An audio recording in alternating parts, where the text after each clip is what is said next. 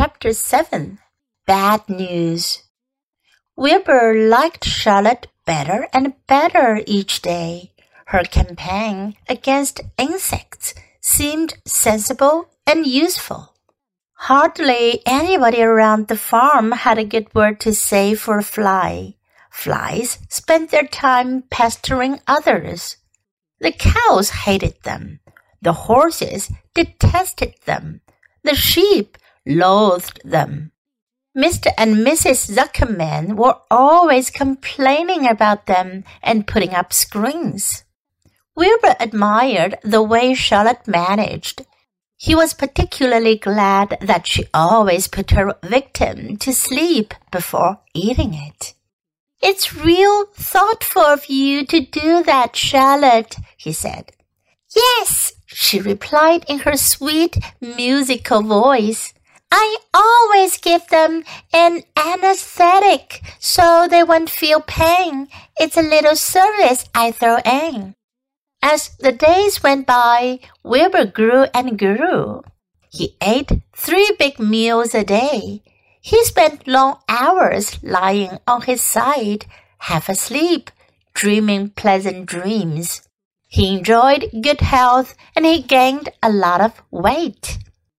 One afternoon, when Fern was sitting on her stool, the oldest sheep walked into the barn and stopped to pay a call on Wilbur. Hello, she said. Seems to me you are putting on weight. Yes, I guess I am, replied Wilbur. At my age, it's a good idea to keep gaining. Just the same, I don't envy you, said the old sheep. You know why they're fattening you up, don't you? No, said Wilbur. Well, I don't like to spread bad news, said the sheep. But they are fattening you up because they are going to kill you. That's why. They are going to? Screamed Wilbur. Fern grew rigid on her stool.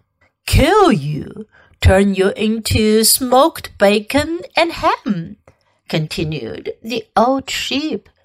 Almost all young pigs get murdered by the farmer as soon as the real cold weather sets in. There's a regular conspiracy around here to kill you at Christmas time. Everybody is in the plot.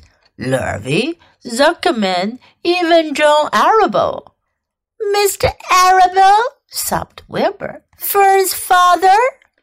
Certainly. When a pig is to be butchered, everybody helps. I'm an old sheep, and I see the same thing, same old business, year after year. Arable arrives with his point twenty-two, shoots the. Stop! screamed Wilbur. I don't want to die. Save me, somebody! Save me! Fern was just about to jump up when a voice was heard.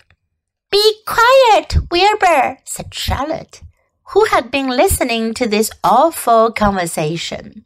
I can't be quiet, screamed Wilbur, racing up and down. I don't want to be killed. I don't want to die. Is it true what the old sheep says, Charlotte? Is it true they're going to kill me when the cold weather comes? Well, said the spider, plucking thoughtfully at her web. The old sheep has been around this barn a long time. She has seen many a spring pig come and go. If she says they plan to kill you, I'm sure it's true. It's also the dirtiest trick I ever heard of. What people don't think of. Wilbur burst into tears. I don't want to die, he moaned. I want to stay alive right here in my comfortable manure pile with all my friends. I want to breathe the beautiful air and lie in the beautiful sun. You are certainly making a beautiful noise, snapped the old sheep. I don't want to die, screamed Wilbur, throwing himself to the ground. You shall not die, said Charlotte briskly. What? Really? cried Wilbur. Who's going to save me? I am, said Charlotte. How? asked Wilbur. That remains to be seen.